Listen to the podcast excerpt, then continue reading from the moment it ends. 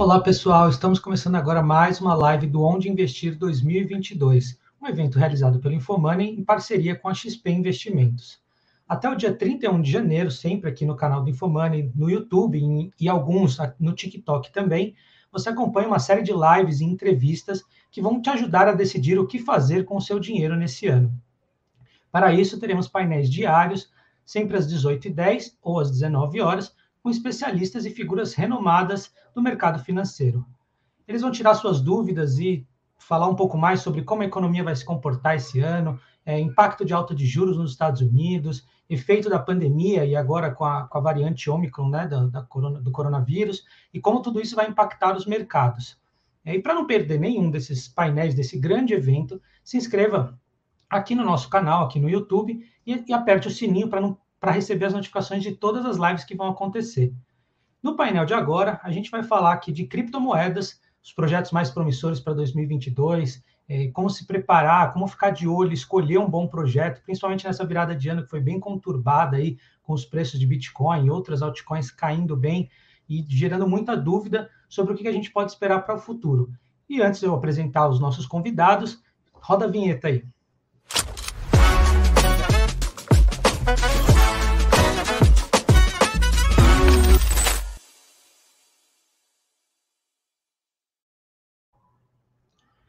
Bom, pessoal, então para falar aqui de criptomoedas, né, e o que esperar aí para 2022, eu recebo hoje o Samir Kerbaj, CTO da gestora Hashdex, e o Gustavo Cunha, sócio da Reset Fund e da FinTrender. Bom, pessoal, boa noite, obrigado pela presença. Boa noite, Rodrigo. Boa noite. Prazer estar aqui com você, tudo bem, Gustavo? Valeu.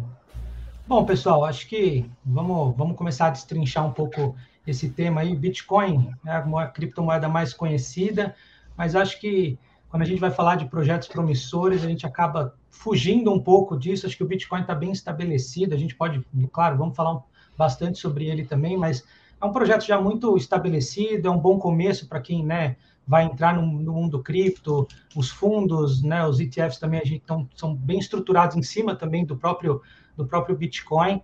Mas acho que o pessoal que está de olho, que está acompanhando a gente aqui, quer saber também outros projetos, né? O que, que pode ficar de olho é, para tentar encontrar uma boa oportunidade, para como investir nesse mundo das criptomoedas. E acho que para a gente começar, a gente pode ir num caminho um pouco do, do Ethereum.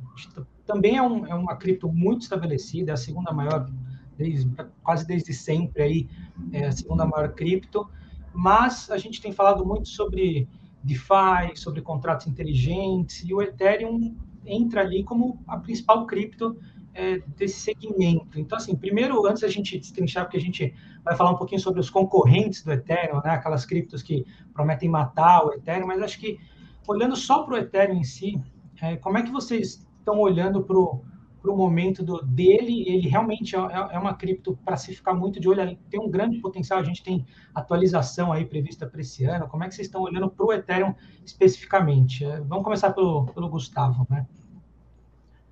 Tá bom. Obrigado, Rodrigo. Um prazer estar aqui. Uh, prazer Samir aí também. Vamos dividir esse painel pela primeira vez, né?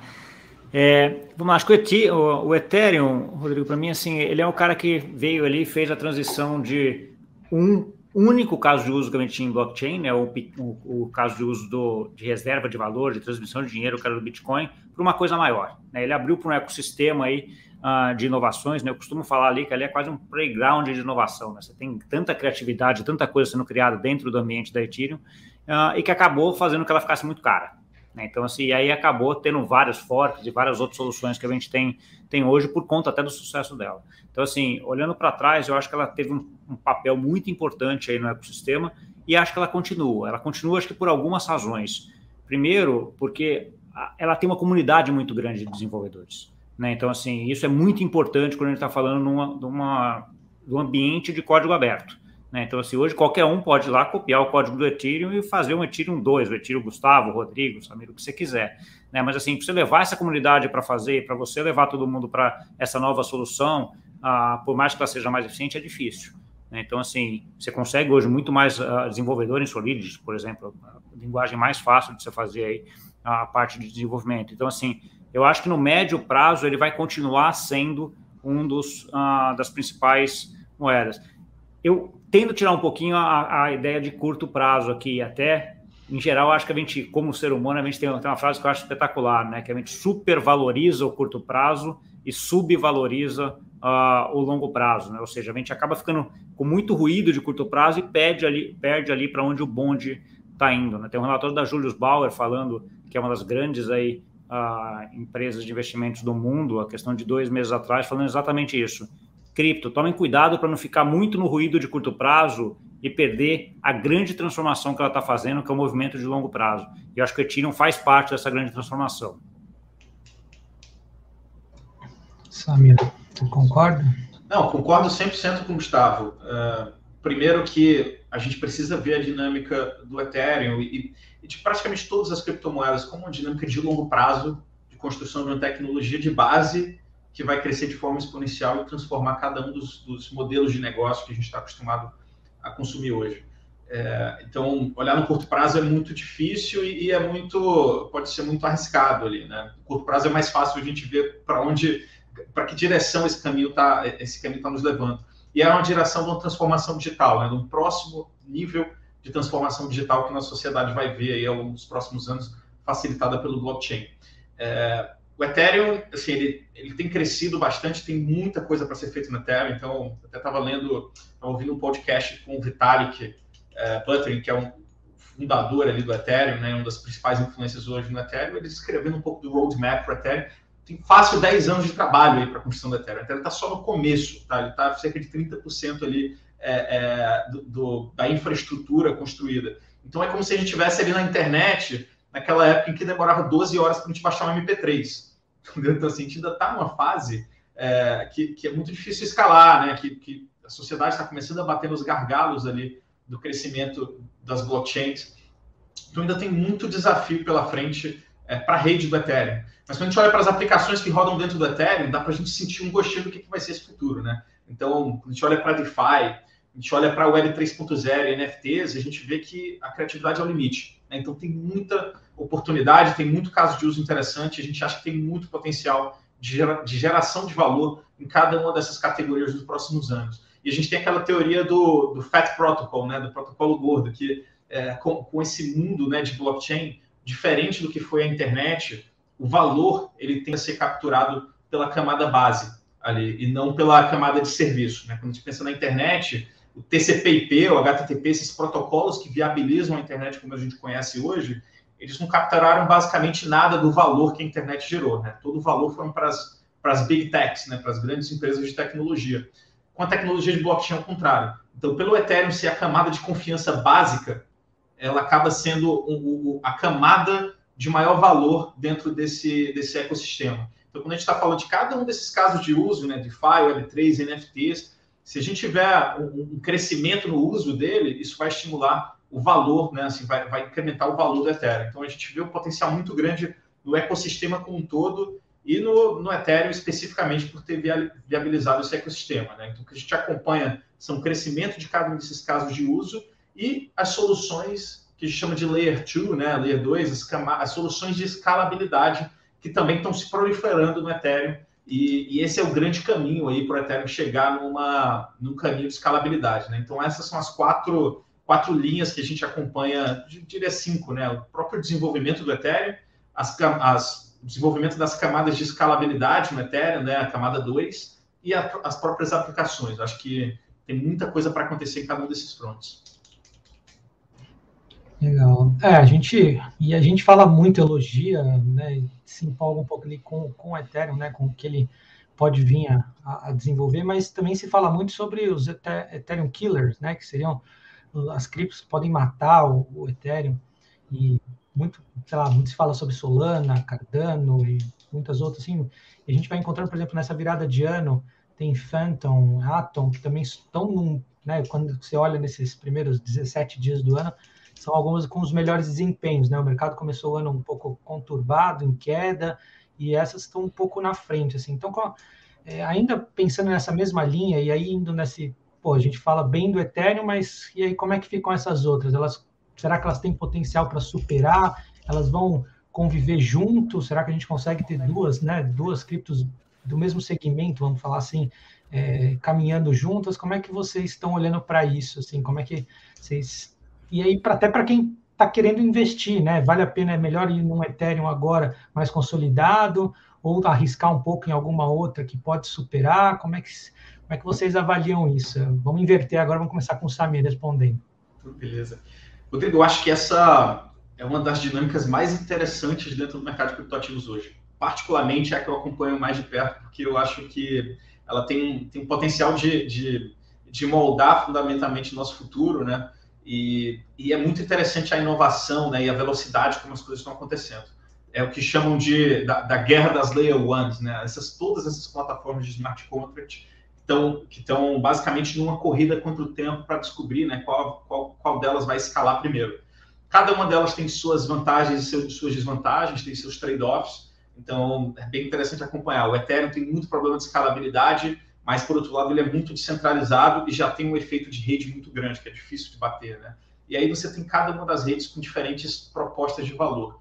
É, o que eu gosto de, de, assim, de acompanhar, e, e, a minha opinião pessoal, é que é, o futuro vai ser multi-chain. Né? Assim, vão ter várias blockchains, é, talvez uma grande de propósito geral, e algumas específicas para cada um dos casos de uso. Então, quando se fala do Solana, por exemplo, problema que Solana resolve é completamente diferente do problema que o Ethereum busca resolver. Então, eles se complementam em certa medida. Né? O Solana ele, ele consegue processar transações é, é, em milissegundos, enquanto o Ethereum não foi projetado para isso e não tem intenção de fazer isso. Então, tem uma diferença entre latência e throughput, né? quando a gente vai usar os termos mais, mais técnicos ali. Então, elas têm funcionalidades únicas, Acho que tem uma disputa para ver qual que vai escalar primeiro.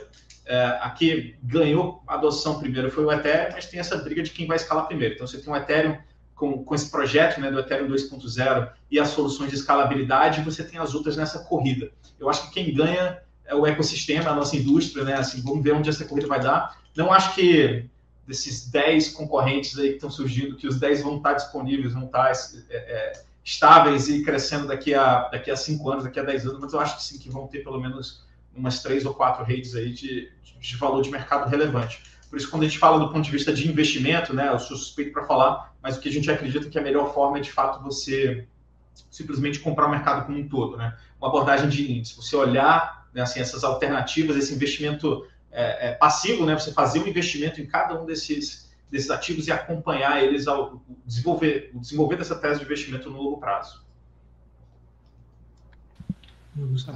Ah, acho que o Samir comentou um ponto que acho que é importante. Eu também vejo ah, para frente a gente no, num cenário multi-chain. Né? Eu acho que a gente não vai ter uma só, the winner takes it all, não vai ser uma rede só. Ah, obviamente o Ethereum já sai aí com uma ampla margem em relação às outras, já tem mais tempo, já é mais confiável, já tem mais uh, usuários, já tem mais desenvolvedores, ou seja, já sai com, com, a, com, uma frente em relação às outras, mas eu acho que você tem várias outras que vão sobreviver para frente. Elas vão ser mais nichadas, algumas nos nichos menores, outros maiores, algumas para games, por exemplo, algumas para outra coisa. Esse é um dos vértices. Dentro do Reset, a gente tem três vértices que a gente analisa quando a gente está falando de cripto. E acho que é uma coisa interessante até essa, dessa discussão que a gente está comentando aqui, é que cripto hoje é um universo. Né? Então, assim, aquela ideia de que cripto é o Bitcoin, que a gente tinha, sei lá, sete anos atrás, quando eu comecei o mercado, o cripto era Bitcoin, Ethereum e ali ficou. Hoje são 15 mil iniciativas, tem iniciativas de telecomunicações, de game, do que você imaginar, ah, ah, você consegue achar ah, soluções em cripto. Mas esse vértice de infraestrutura, né, que é um pouco dessas redes que a gente está discutindo aqui, é um vértice essencial para esse ecossistema.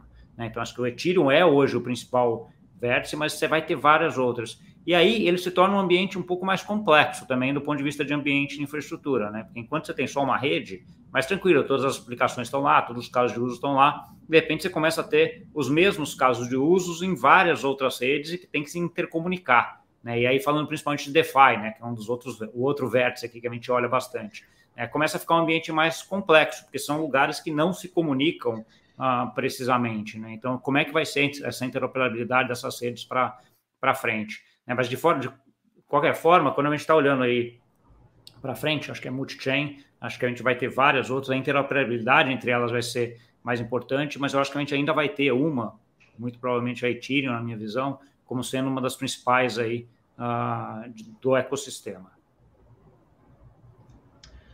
Ah, e aproveitando até que você, você falou um pouco, você citou né, o DeFi, é, recentemente até você, você mesmo escreveu aqui no Infomoney é, um texto sobre DeFi 2.0, já passando né, um pouco para frente do, do, do, DeFi. Então, assim, vamos aproveitar e comenta um pouquinho o que, que é o DeFi, né, para quem ainda não está tão, tão por dentro, e como que você já está olhando é, para esses próximos passos, né, como que o DeFi já está já tá evoluindo, e assim, quem ainda não sabe o que, que é já está ficando para trás, porque já, já já passou do básico, né? O DeFi já está indo para suas próximas etapas, assim. Então, e assim, o que, que você está olhando dentro disso? Se você tiver alguma, alguma cripto, algum projeto, algum. Não, às vezes não necessariamente um nome, mas um caminho, né? Um segmento que pode estar tá se desenvolvendo melhor, esse desenvolvimento melhor na, nesse, nessa linha dos DeFi, assim. Como é que você está olhando? Tá bom. Não, acho que DeFi, DeFi para mim, aí você pegou o outro, outro verso que a gente analisa, né? Que a infraestrutura é o primeiro, o DeFi ah, é o segundo. DeFi, para mim, é uma nova infraestrutura mundial de mercado financeiro. Tá? Essa é, para mim, a definição assim, mais aberta que eu consigo chegar de DeFi, e aqui cabe tudo.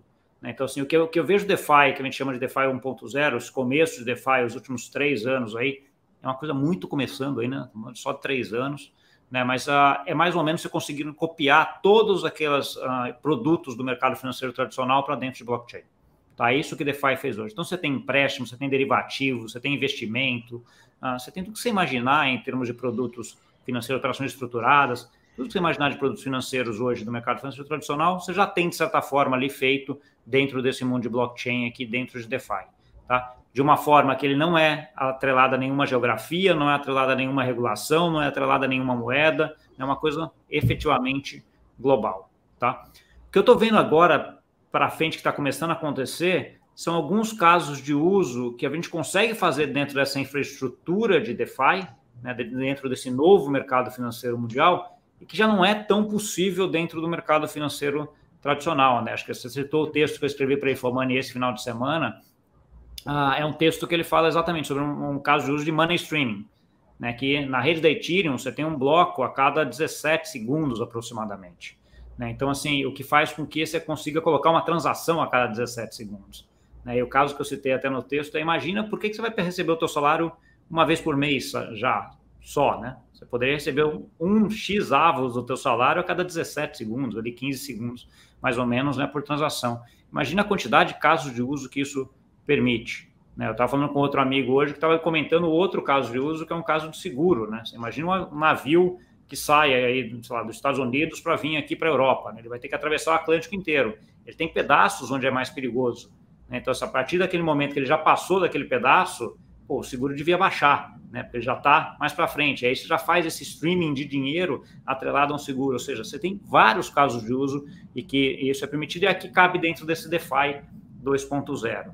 Né? Outros casos, você tem que aí se colocam mais como DeFi 2.0 são os casos dos protocolos terem a própria liquidez, né, que é o caso do Olympus DAO, né, que é um, é um experimento, eu acho interessante, eu ainda, eu ainda não consigo ver muito bem a aplicabilidade dele, ou o que, que ele vai dar, ele subiu muito, caiu muito, está com uma volatilidade enorme, mas como toda inovação, né, aquele preço que vai e sobe e cai, mas tem algumas coisas de teorias de jogo, de, de como ele funciona, que, que são interessantes, né, que acho que vale a pena a gente acompanhar de perto para dar uma olhada. Lembrando isso, né? aí a gente está falando de um, uma coisa, no caso do Olympus DAO, é um experimento dentro de um setor que já é um experimento. Né? Então, assim, aquela coisa com muito risco, muita volatilidade.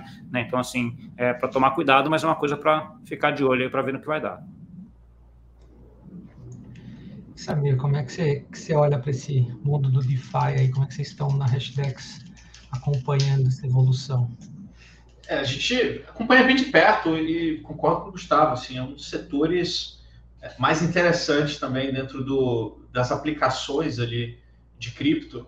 É, e, e, tem várias coisas interessantes acontecendo, né? Tem o DeFi 2.0, mas tem algo que a gente acompanha é, com muito, muito cuidado aqui, com muita atenção, que é assim essa migração do DeFi de deixar de ser um, um experimento, né? E, e um experimento essencialmente especulativo, porque a maior parte hoje, a maior parte da utilização do DeFi é para conseguir leverage, né, para conseguir margem, alavancagem para dentro do mundo de cripto. Né? Então, você normalmente usa os protocolos de DeFi para fazer uma alavancagem para operar é, ou para ter uma posição alavancada dentro do mercado de cripto. a gente tem acompanhado o crescimento das soluções enterprise, né, os pools permissionados que permitem que instituições passem, passem a poder interagir dentro desse universo de DeFi e a tokenização de ativos, trazendo ativos do mundo real para dentro do mundo de DeFi.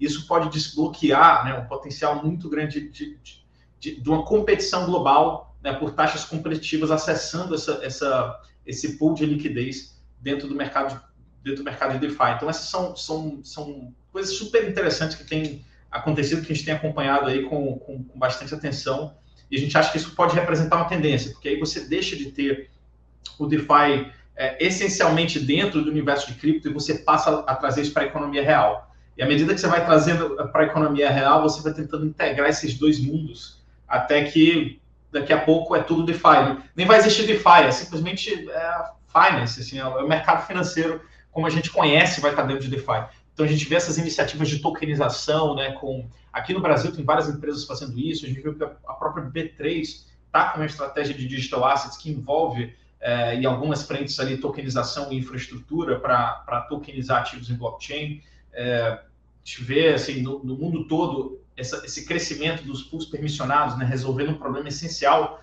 é, para o DeFi chegar nas, na, nas instituições financeiras, que é resolver o problema de prevenção à lavagem de dinheiro, né? É, é, é, as instituições serem compliantes com, com, com, as normas de prevenção à lavagem de dinheiro. Então, tem muita coisa ah, interessante acontecendo de DeFi. Ainda é um setor em experimentação, então tem muito risco. Quando você compara a volatilidade né, dos ativos de DeFi versus o, o, mercado de cripto como um todo, tem uma volatilidade mais alta. É, ele atingiu ano passado, né, no começo do ano passado, eu lembro as pessoas falando assim, que 2021 ia ser o grande ano do DeFi, né? assim, do, do, crescimento de DeFi. Na verdade, assim, o DeFi bateu numa, numa grande barreira que foi a escalabilidade do Ethereum. Né? Então, simplesmente, assim, não dava conta de continuar o crescimento. Eu ia fazer uma transação de 100 dólares no Uniswap, precisava pagar 80 dólares de, de taxa de transação. Não faz sentido.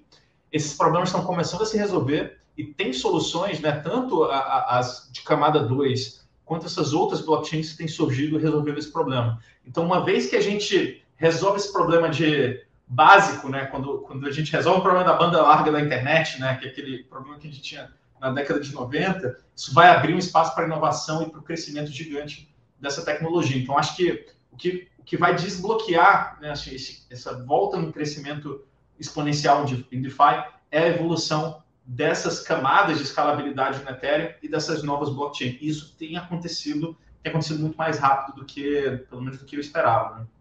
Então, assim, a gente está tá muito positivo com relação ao DeFi. Hoje saiu a notícia, né, a gente conseguiu a aprovação da CVM é, para lançar um novo ETF de DeFi. Então, a gente, a partir de amanhã, já deve estar divulgando os detalhes, mas vai ser um ETF que vai buscar dar exposição a esse universo, né, esse ecossistema inteiro de DeFi. Então, um produto também muito interessante que, que é uma das teses que a gente acompanha com cuidado. Só, só complementar um negócio, Rodrigo. Não, eu acho, acho que DeFi, assim, acho que ele tem, tem dois vértices que eu acho importantes. Sempre que a gente está pensando em cripto e DeFi, isso é muito explícito, né? O vértice meio de equity, né, de fazer parte disso, de comprar, como se fosse uma ação, não é exatamente uma ação, mas como se fosse comprar uma ação dessa empresa, que é um pouco esse, o ETF que, que o Samir está comentando, um pouco de você comprar o token da Ávida, da, da Uniswap e vários outros tal.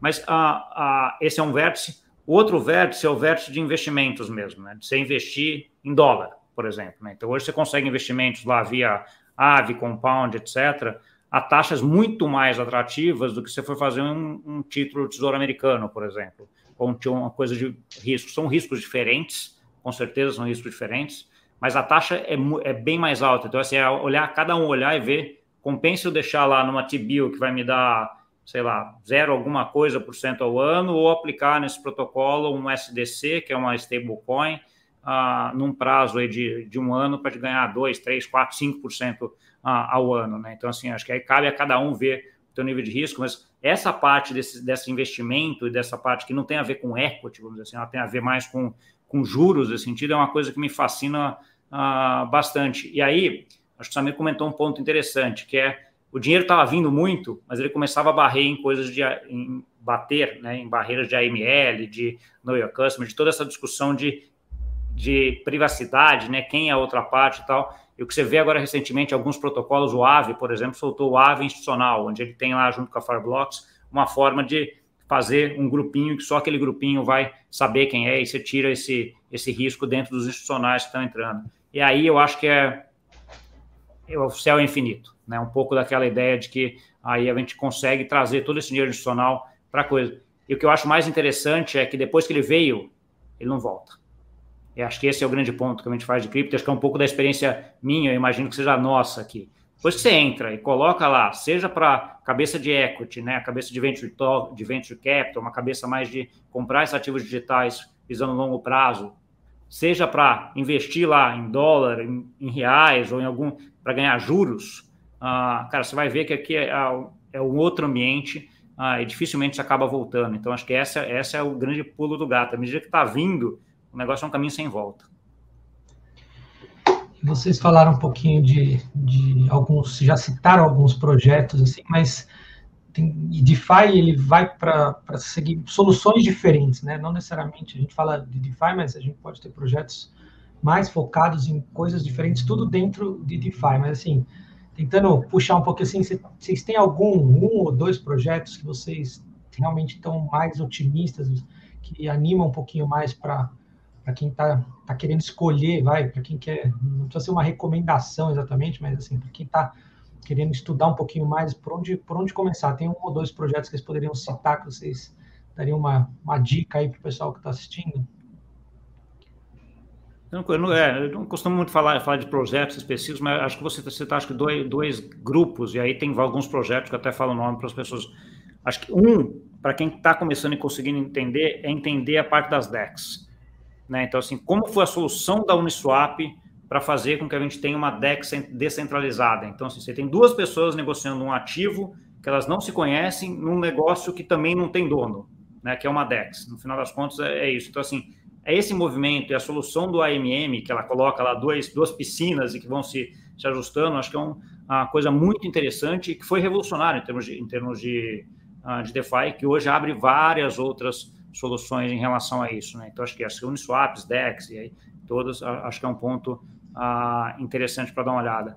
Outra, eu gosto muito do modelo do DAI. Né? Então, assim, ah, de como é, que, como é que você faz uma emissão de uma stablecoin colateralizada. Né? Então, assim, eu acho que isso é a forma como ela é feita, então entender aquela, aquele mecanismo da forma como ela é feita é muito bom, porque a ideia ali é simplesmente assim: você coloca um ativo em garantia que vale, sei lá, 150 dólares, e eu te dou um outro ativo, um para um com dólar, que vale 100 dólares. Né? Então você tem ali um colateral 50% a mais. Agora, hoje são poucos colaterais que ele aceita aqui para pegar esse. Então você deposita poucos colaterais de 150 para pegar o 100. À medida que você vai tendo mais tokenização de ativos e mais colaterais sendo aceito, você pode chegar ali lá na frente, onde você vai colocar o seu apartamento aqui, que vale, sei lá, um milhão de reais, né? E pegar 600 mil de, uh, de empréstimo. Isso é o quê? É um empréstimo, empréstimo imobiliário, feito dentro de DeFi no mundo inteiro, né, com as regras já definidas, com as taxas definidas. Então, assim, alguns casos de uso que você consegue ver se desenvolvendo, que são bem, bem interessantes. Então, acho que esses dois projetos esses são projetos interessantes para o pessoal dar uma olhada e ver uh, como é que eles funcionam e quais são as soluções que estão vindo decorrentes deles. Samir tem é, eu concordo, concordo com o Gustavo. Acho que tem três, três setores interessantes, né? É, as exchanges centralizadas, os protocolos de lending, né, de, as plataformas de empréstimo, e esses emissores de stablecoins, né, que é o caso do Maker, que é uma grande plataforma de, de, de colateralização ali.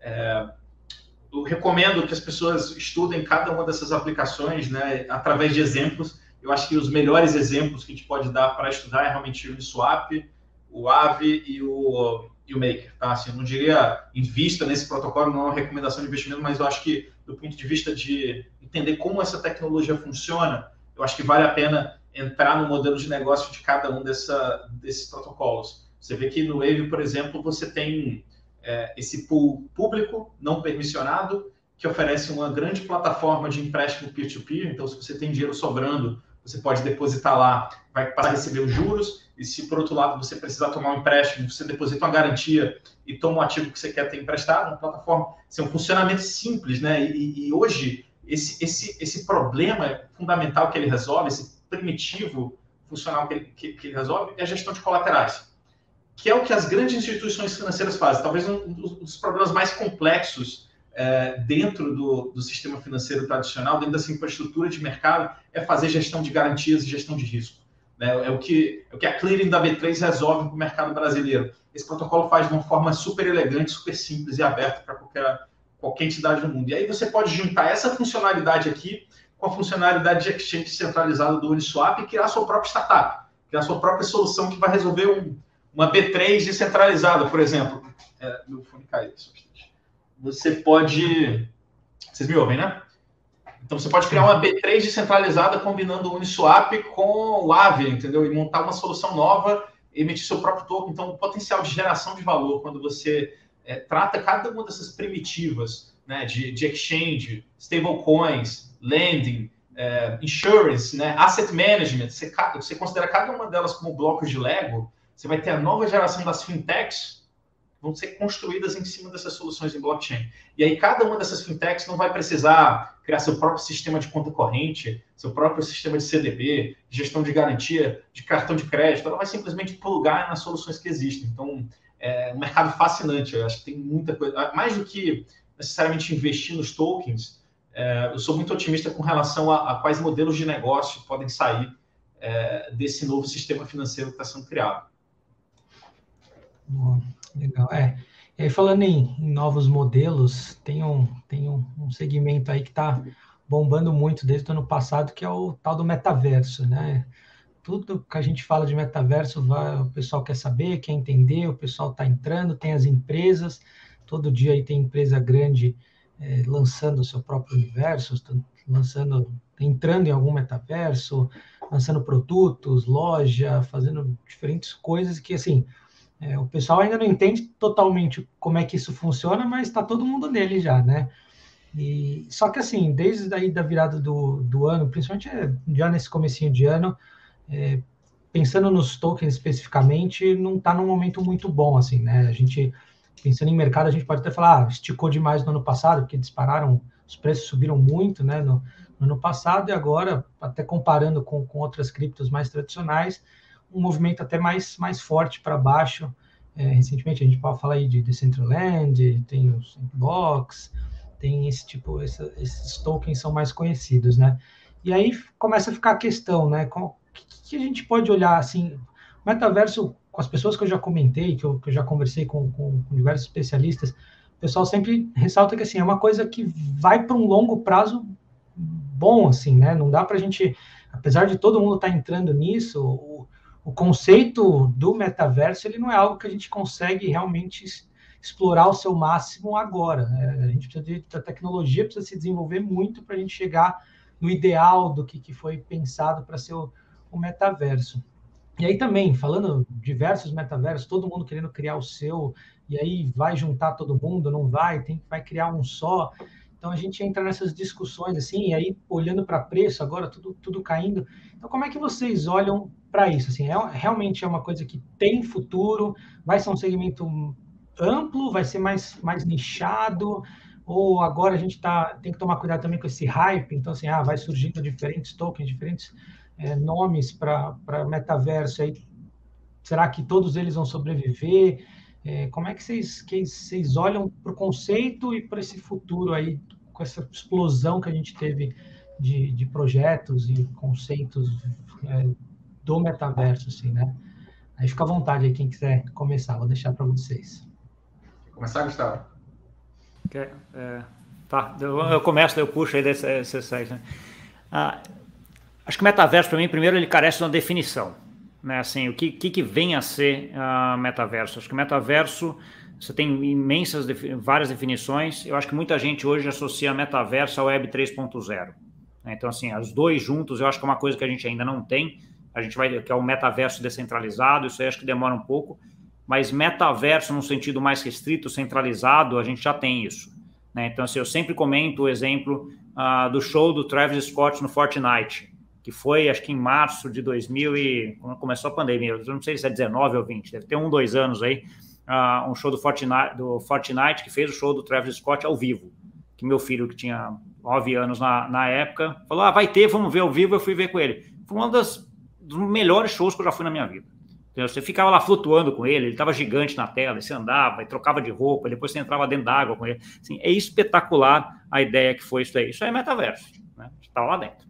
Né? Então, assim, só que era um metaverso centralizado dentro do Fortnite, toda a história. O metaverso descentralizado ele depende do desenvolvimento da Web 3.0 e aí é onde entra a cripto, né? que é uma parte da, da Web 3.0. Cripto faz todo sentido para o seu negócio ali dentro desse ecossistema descentralizado. Ah, esse aqui acho que ainda está em construção e demora ah, um tempo para vir, mas acho que a tendência está clara junto a isso. Para mim, está clara em relação nessa direção. Tá? O que eu tenho dificuldade ainda de ver de metaverso é uma dissociação, dissociação, dissociação de metaverso de game, tá? ou pelo menos de gamificação. Tá? O que eu quero dizer com isso? Então, assim, ah, tem um metaverso aqui onde eu vou comprar uma casenda nesse metaverso. Tá bom, só que eu vou ter que entrar lá de vez em quando. Como é que eu vou ficar interagindo com esse metaverso, né? Porque não é automático, não é que nem uma fazenda que você está morando fisicamente, que você vai lá tirar leite da vaca todo dia. Não, você tem que ter alguma coisa. Já teve vários jogos que fazem, os jogos já têm um pouco dessa interação. As mídias sociais têm um pouco dessa interação. Então, assim, uh, você precisa ter alguma gamificação desses metaversos aí para frente para que você tenha, que você coloque. Vai ter também, e aí a minha visão em relação. Aí estamos aqui no, no, bola de cristal, né, Rodrigo? Tentando ver um pouco mais para frente, assim. Uh, eu acho que vai ter um metaverso só nesse sentido de metaverso de descentralizado vai ter só um, acho que não. Acho que vai ser um, uma interoperabilidade, um negócio mais coisa. Vai ter um maior, sim, vai ter um maior, mas vai ser interoperabilidade uh, com uh, os demais. Então, assim, assim que eu vejo esse negócio desenvolvendo. Agora, o que eu acho também que a gente tem que olhar, e aí é um pouco do que eu comentei aqui no, no começo, sair do ruído de curto prazo. Né, que é um pouco do que você comentou. Isso aí vai, é, tá, tá informação. Tá informação significa volatilidade. Então, se ficar olhando aquele negócio de hora em hora, você vai ficar louco. Você vai, vai procurar um psicólogo no dia seguinte, porque o negócio é assim.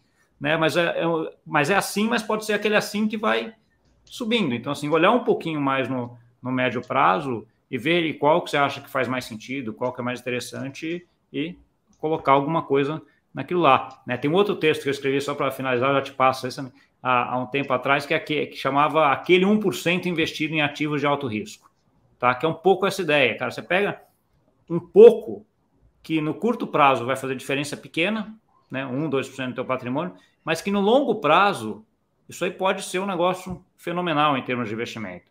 Só que você não pode ficar aqui lá, subiu de 1 para 1,20, você fala, ih, caramba, deixa eu tirar. Né? Então, assim, aquele negócio você colocou 1 e deixa lá, 2, 3, 4, 5, 10 anos para dar uma olhada. Né? Então, assim, essa ideia de a, sair do ruído do curto prazo e pegar a tendência de longo, que acho que essa tendência para mim é clara que vai acontecer, acho que é uma coisa mais importante do que ficar na, na vol de curto prazo. Legal. É, complementando o Gustavo, né, falando de tendência, eu gosto de, de novo, dar um passo atrás e mostrar essa tendência geracional que tem acontecido na sociedade de transformação digital. Ela começou lá na década de 60 com os mainframes, né?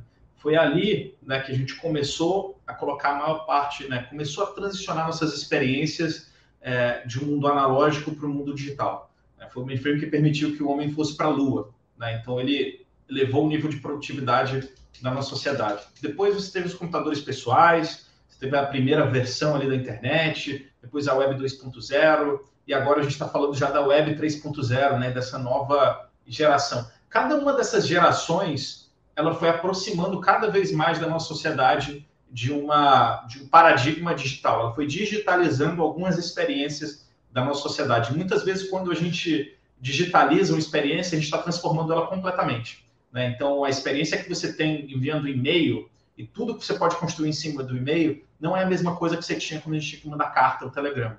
Né? Então, ela, ela possibilita um novo universo de coisas. Esse paradigma que a gente está vivendo hoje, que para a gente é normal, mas se a gente conversasse há 20 anos atrás, as pessoas iam achar que a gente estava maluca, né, que, que, envolve a internet, né, com essa cloud, é, o celular, né, essa internet que está disponível na palma da nossa mão e a gente nem consegue mais viver desconectado, o fone de ouvido tem mais capacidade de processamento do que aquele computador que levou o homem para a Lua, é, assim, o, o, as redes sociais, né, que permitiram essa interação em tempo real, criaram vários problemas sociais, mas por outro lado integraram na sociedade como nunca antes, né? Se a gente conversasse há 20 anos atrás sobre isso, as pessoas iam achar que isso tudo era coisa de livro de ficção científica, né? E essa próxima geração da nossa transformação digital, que você pode chamar de metaverso, se quiser, né? Assim, o metaverso ficou é um termo famoso, mas ele é um termo que veio da, da ficção científica, né? Justamente daquele, daquele mundo né, 100% virtual. Né? A forma que eu gosto de, de definir o que, que é esse metaverso, é, ou o que, que é esse processo que a gente, que a gente vai ver ao longo dos últimos, dos próximos anos, é assim uma rede, pensa numa rede de mundos virtuais focados em conexões sociais.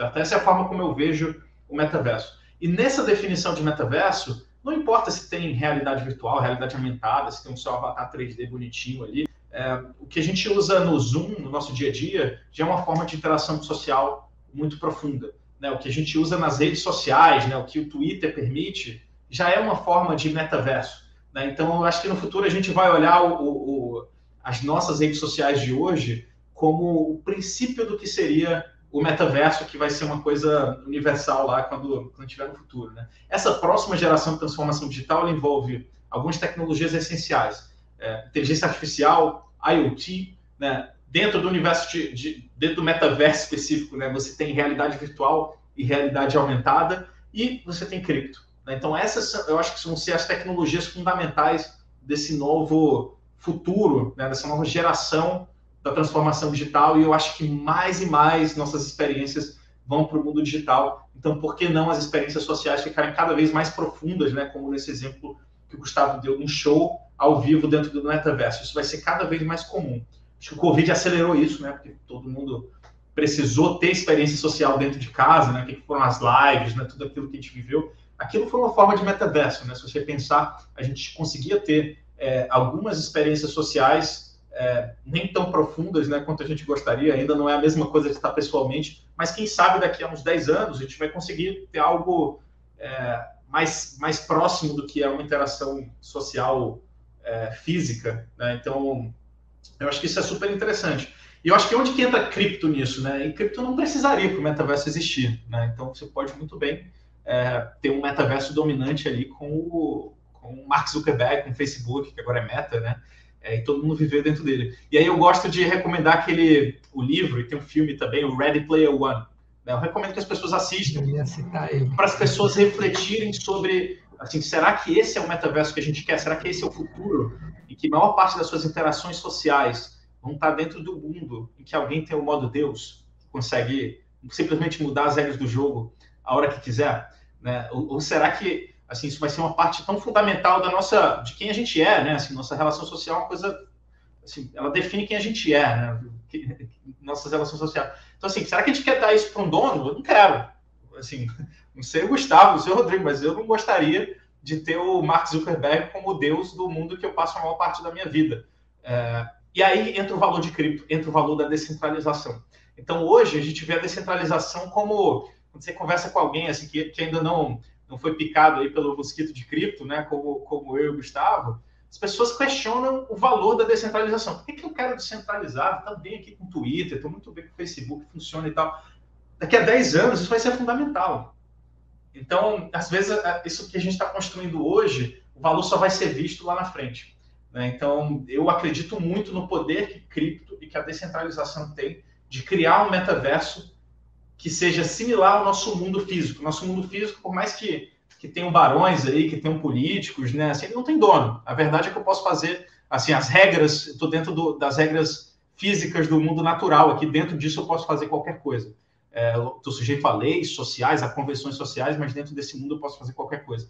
Eu acredito que o, o metaverso com cripto pode criar uma relação semelhante e pode criar um mundo em que assim você tem as regras e esse é o Deus, né? O, Deus são a, a, é a física, né? São as leis naturais, né? Acho que eles são é, o, o, jogador número um, acho que ele é um bom exemplo para quem ainda não entendeu muito o que, que é o metaverso. Acho que é um bom passo, para você começar a ter ideia do que, do que, que a gente está falando, o que, que é essa realidade virtual, que você vai viver nela, assim, mas é, é, interessante que ele também traz essa própria questão crítica, assim, de você pensar tudo isso, do controle, do próprio, da própria questão que lá no, no filme, no livro, eles passam 24 horas, basicamente, dentro desse mundo. Então, assim, você perde toda a interação pessoal mesmo, é tudo no virtual. Então, tem essas questões para a gente debater, que é algo que eu acho que que vai trazer para o nosso futuro. Assim, conforme isso for crescendo, a gente vai debater isso mais para frente. E se você parar para pensar, a gente já passa 24 horas dentro desse mundo virtual aqui. Verdade. Né? Então, assim, isso já acontece. Já tem isso. É, esse já tem o God Mode aqui.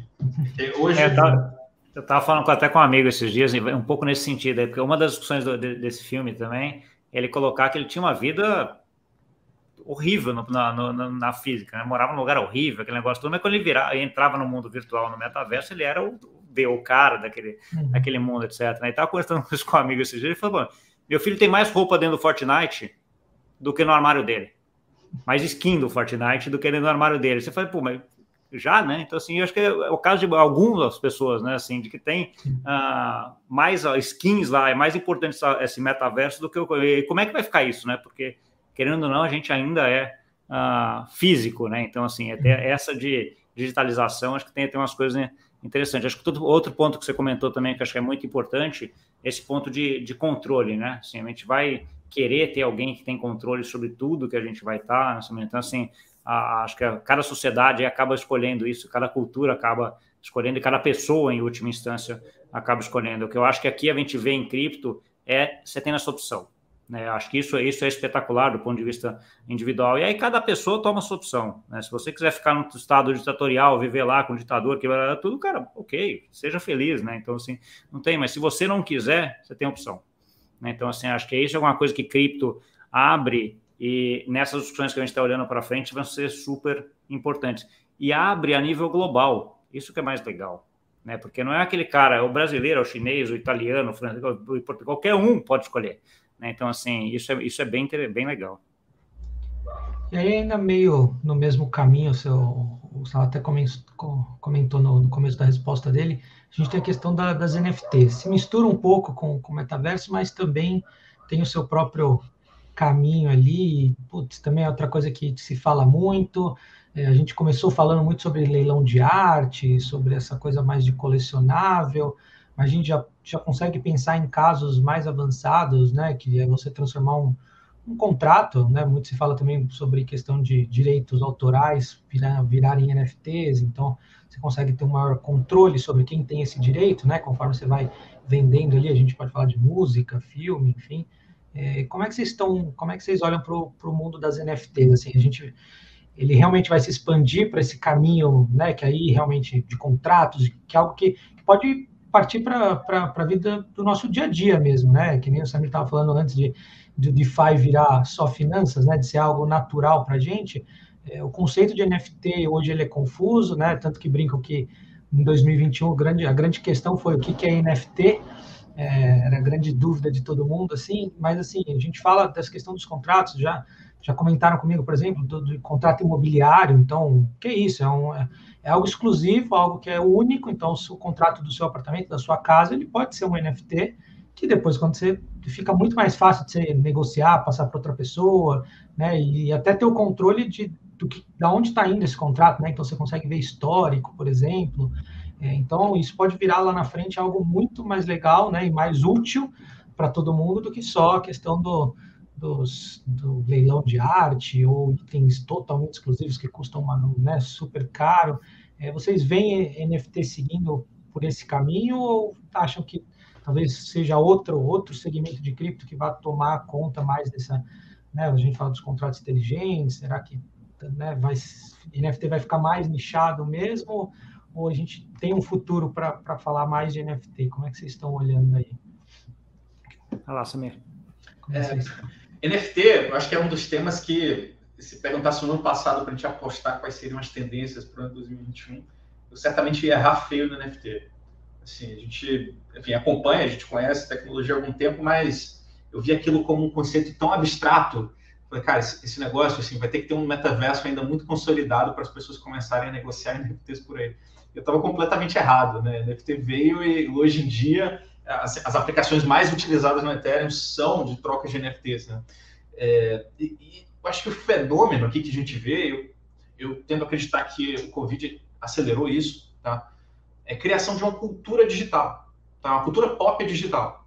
Então, assim como quando eu era criança eu tinha as figurinhas da Copa do Mundo, né, que era um álbum de figurinha que as pessoas colecionavam, é, cara, assim, as pessoas saíam na rua, né, na época antes do Covid, as pessoas saíam na rua, então tinha que mostrar roupa, né, tinha que, assim, tinha, tinha todo um status ali em determinados bens, em determinadas coleções de arte, é, ou colecionáveis em geral, a gente está vendo se replicar dentro do mundo virtual. Então, a gente tem visto é, NFTs utilizando como, como colecionáveis que representam né, a cultura pop digital, que representam é, um certo nível de status.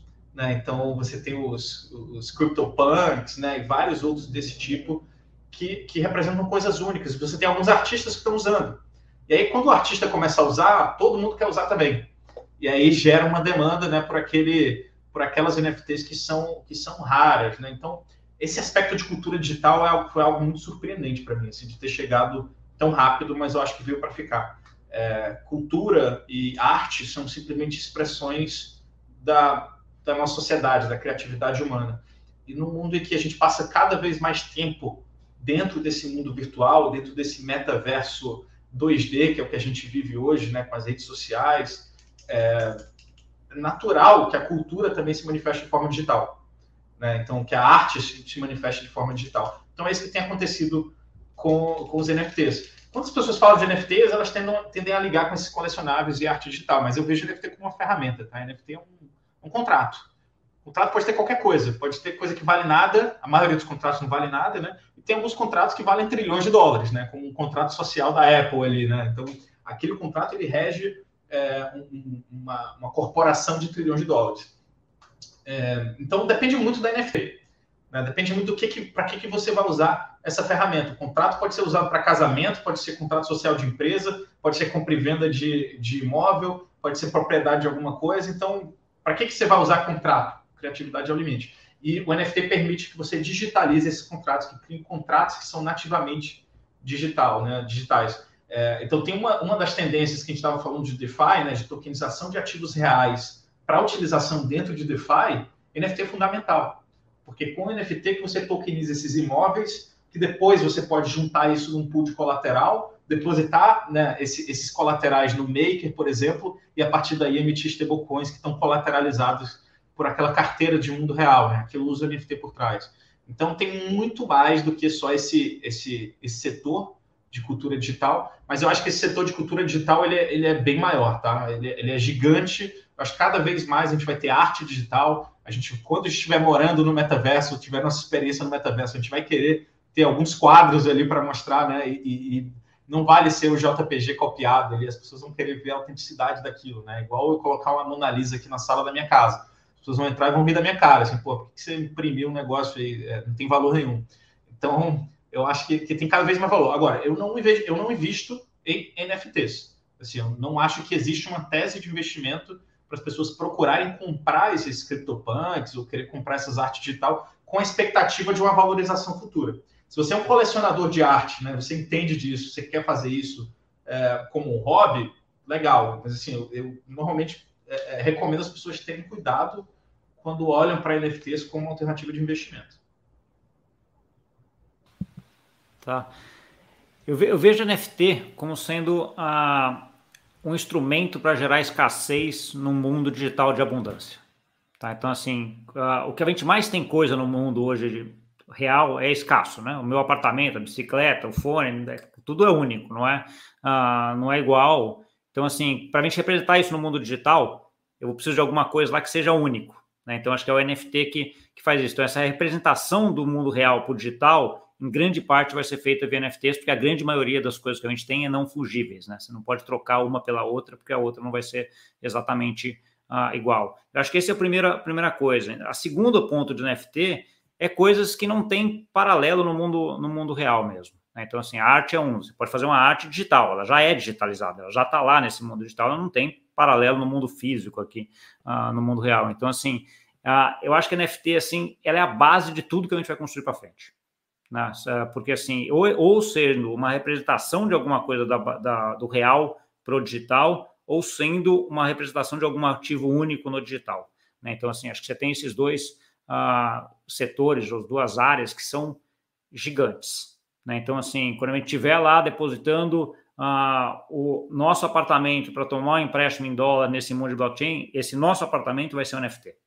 Né? Esse nosso carro vai ser um NFT, que você vai depositar lá, coisa, ele vai ter paralelo com o mundo, o mundo real, registrado em cartório, vai ter um depara aqui, toda aquela história que cada jurisdição vai resolver como é que vai ser esse depara.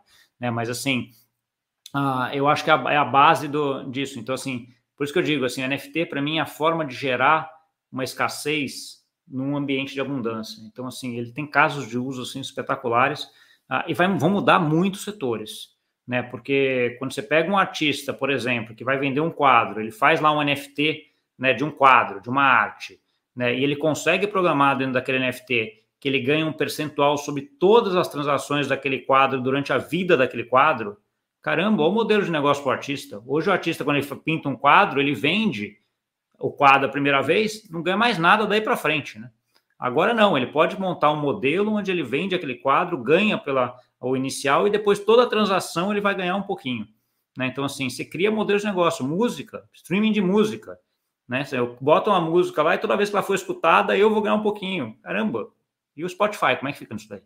Né? Então, assim, você tem assim várias coisas que já estão sendo pensadas e discutidas que envolvem NFT, NFTs, que estão indo até fazer disrupção de coisas que a gente vê hoje como bem disruptivas, que a gente começa a estar usando há 4, 5, 6 anos, né? Spotify deve ter não mais do que isso, né? Mas já tem alguém ali e alguns modelos de negócio que já vão. Se eu for pegar a Amazon, o próprio Facebook com o metaverso também, ele está mudando um pouco o metaverso, porque ele viu, caramba, isso daqui lá para frente eu vou precisar ajustar. Então, assim, eles já estão se movimentando porque eles estão vendo que está vindo a disrupção nessas empresas que são hoje as empresas que a gente vê como inovadoras do mundo, do mundo tradicional.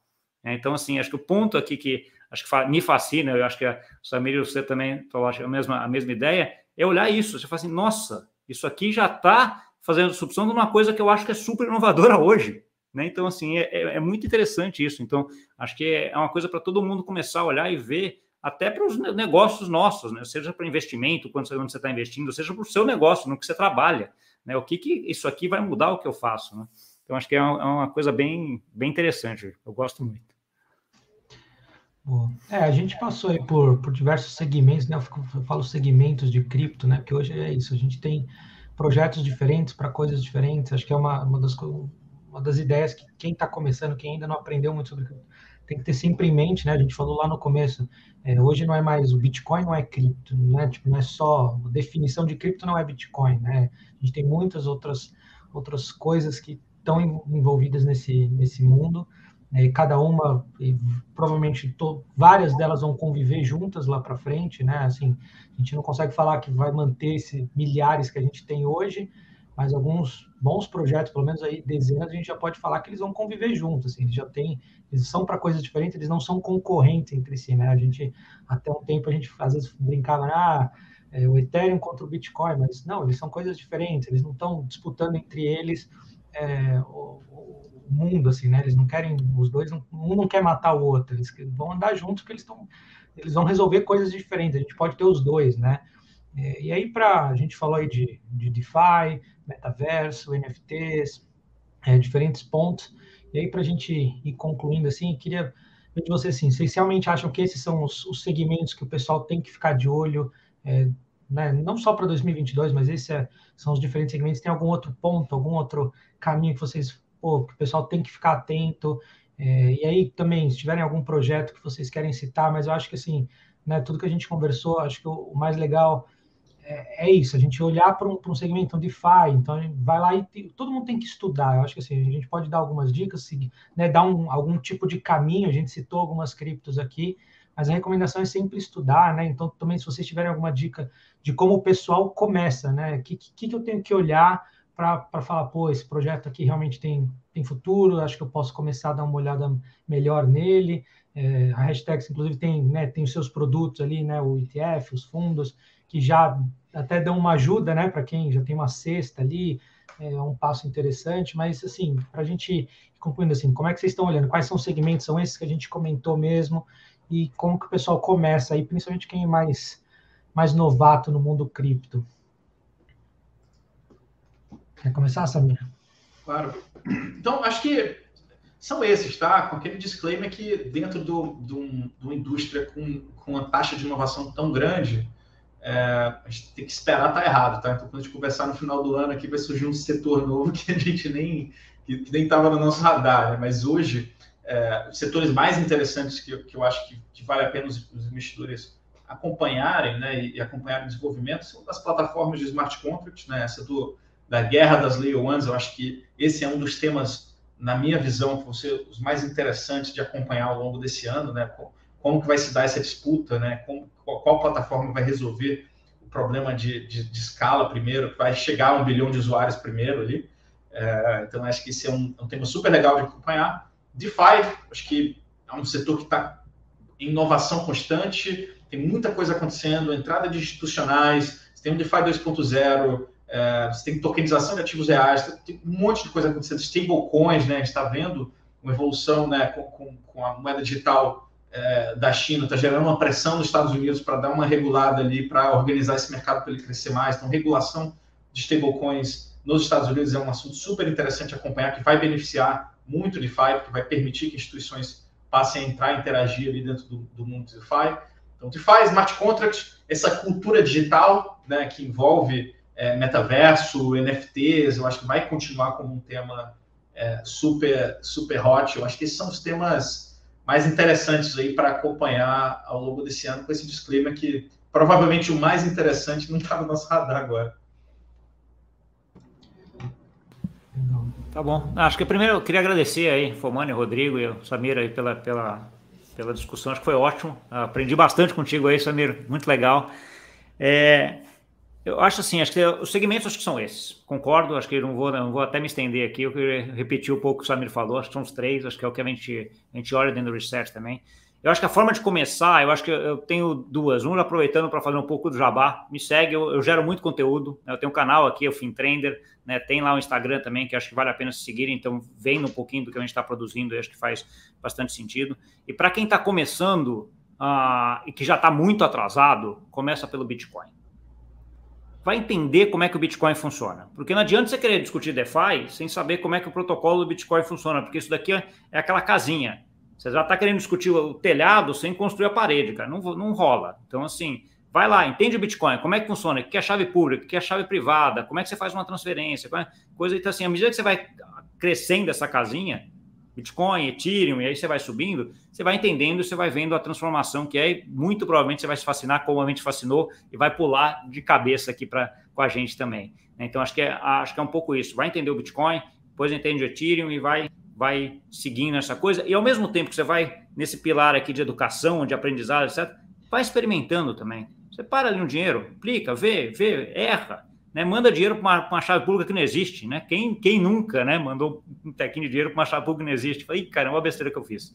Né? Então, assim, uh, quem não perdeu uma chave pública, então, assim, vai, vai fazer, vai testando, vai vendo, para você ver o, como isso que você está aprendendo se transforma na economia real e quanto isso vai mudar os modelos de negócio que a gente tem hoje. Tá? É muita coisa que vai mudar para frente. Então, assim, cara, run, corre aí, para ir atrás desses dois pilares, né? educação e experimentação. Legal. Bom, então obrigado, Gustavo, obrigado, Samir, pela participação de vocês dois. Acho que foi muito legal, a gente conseguiu abordar bastante coisa aí. Dava para ficar muito mais, a gente sempre brinca, né? Que em cripto a gente pode ficar horas e horas, dias batendo papo. Acho que deu para fazer um bom resumo aí, um bom começo, principalmente para quem estava por fora, para quem não está muito acompanhando, para quem quer saber para onde ir aí para 2022, né? Quais os segmentos que a gente tem que ficar de olho. Então, mais uma vez, obrigado pela participação de vocês. E para o pessoal que está acompanhando aqui, perdeu as outras lives, quer acompanhar, a gente fez entrevista com, com o CEO da Binance, né? Então, bem legal também para o mercado cripto, mas tem outros temas aí, commodities, né? O mercado financeiro como um todo. Todas as lives e entrevistas estão no nosso YouTube, então só acessar lá que tem todos os vídeos para você assistir na íntegra. E amanhã continua, vai até o fim desse mês, as lives e entrevistas diárias, sempre em dois horários, né? Às 18h10 e às 19 horas. E no site do Infomoney, você entra lá, você confere a programação completa do Onde Investir 2022.